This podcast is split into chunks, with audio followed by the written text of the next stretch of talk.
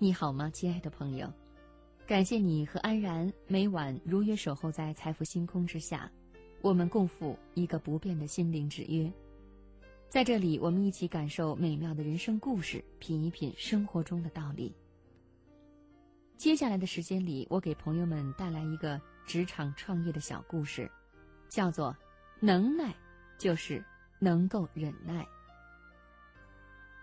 韦文君的传奇般的发家史被同行炒得沸沸扬扬，版本众多。他自己也从来都不避讳。他说：“其实我就是刷马桶出身的。”第一天应聘的时候，韦文君忐忑不安地走进总经理的办公室。他说：“您好，我叫韦文君，今年刚毕业。”话还没说完，老板头都没抬一下，说：“你出去。”你出去吧，我们不要刚毕业的。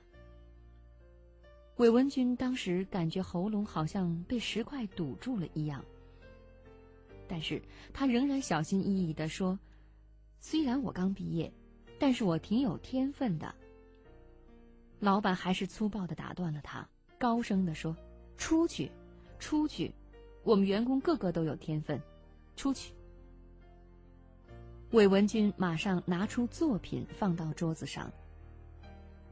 罗老板扫了两眼，感觉还有点意思，耐着性子对韦文君说：“我们这里是无纸化办公，要求熟练操作电脑。”韦文君连连说：“我会，我会电脑。”软磨硬泡之下，罗老板答应试用他几天。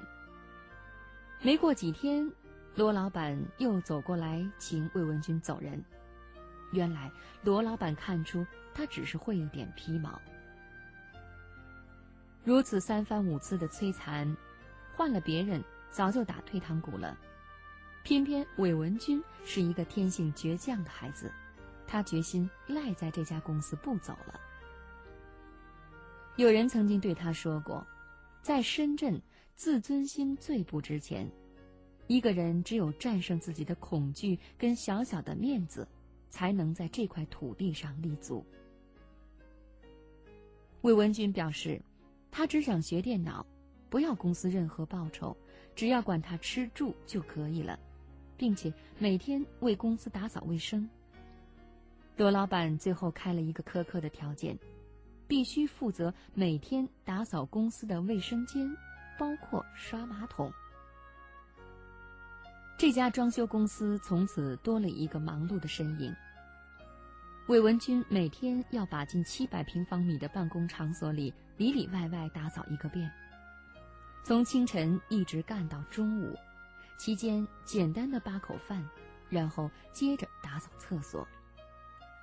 等全面清洁工作完成以后，大半天的时间也就过去了，余下来的时间，韦文君便坐在别人的电脑前。看着别人操作。等到大部分人下班以后，韦文君再次收拾一遍众人留下来的垃圾，匆匆吃过晚饭，趁着夜深人静看各种专业书籍，并且上机练习操作。后来，韦文君觉得自己太缺乏建筑常识，想到总工程师那里去偷艺。他瞄准空子，给总工端上一杯热茶。总工头都没抬一下就说：“你刷完马桶洗手了没有啊？”韦文君并没有轻易退却。他发现这位总工每晚动笔之前必喝一口白酒，于是韦文君动用自己不多的积蓄，买来各式名酒，还烧上一些下酒小菜。总工的脸上终于露出了一丝难得的笑容。此后，韦文君坐在他的身边，被默许了。有一天夜里，罗老板主动来找他谈话。老板推心置腹的说起他自己，原来他自己是哲学硕士出身，初到深圳的第一份工作竟然也是疏通下水管道，跟马桶结下了不解之缘。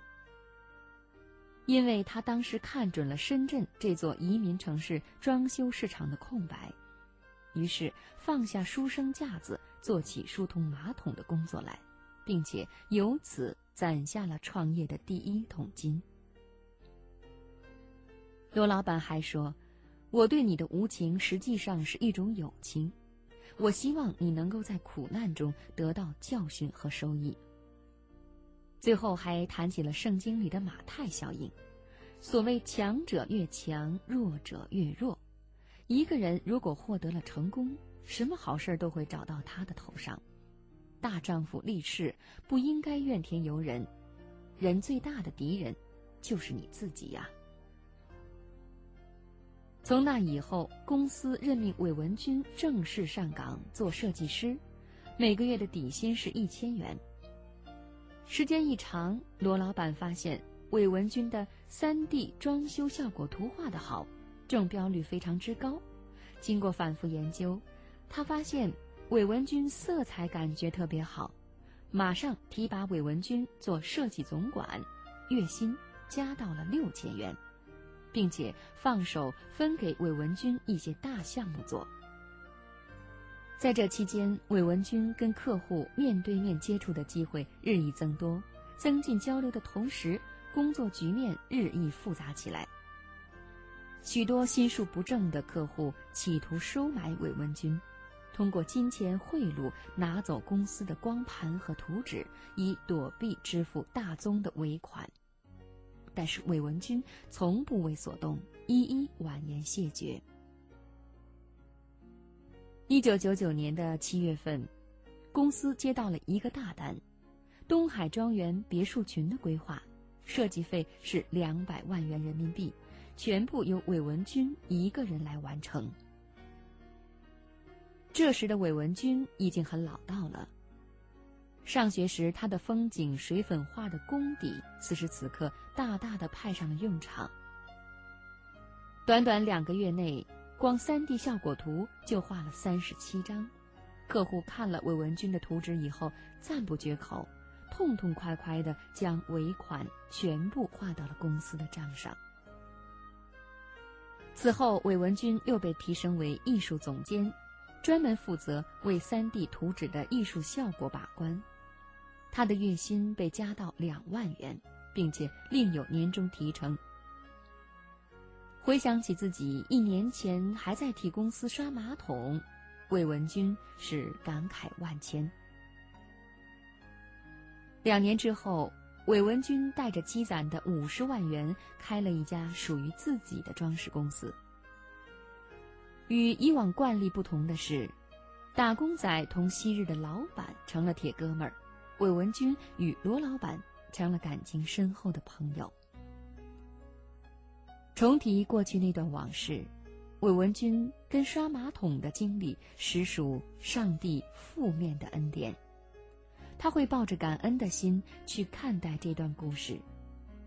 他也告诉了我们一个成功的秘诀，一句话，那就是所谓能耐，就是能够忍耐。好啦，亲爱的朋友。以上我们分享了一位年轻人创业致富的故事，他的经历能够给我们带来很多的启发。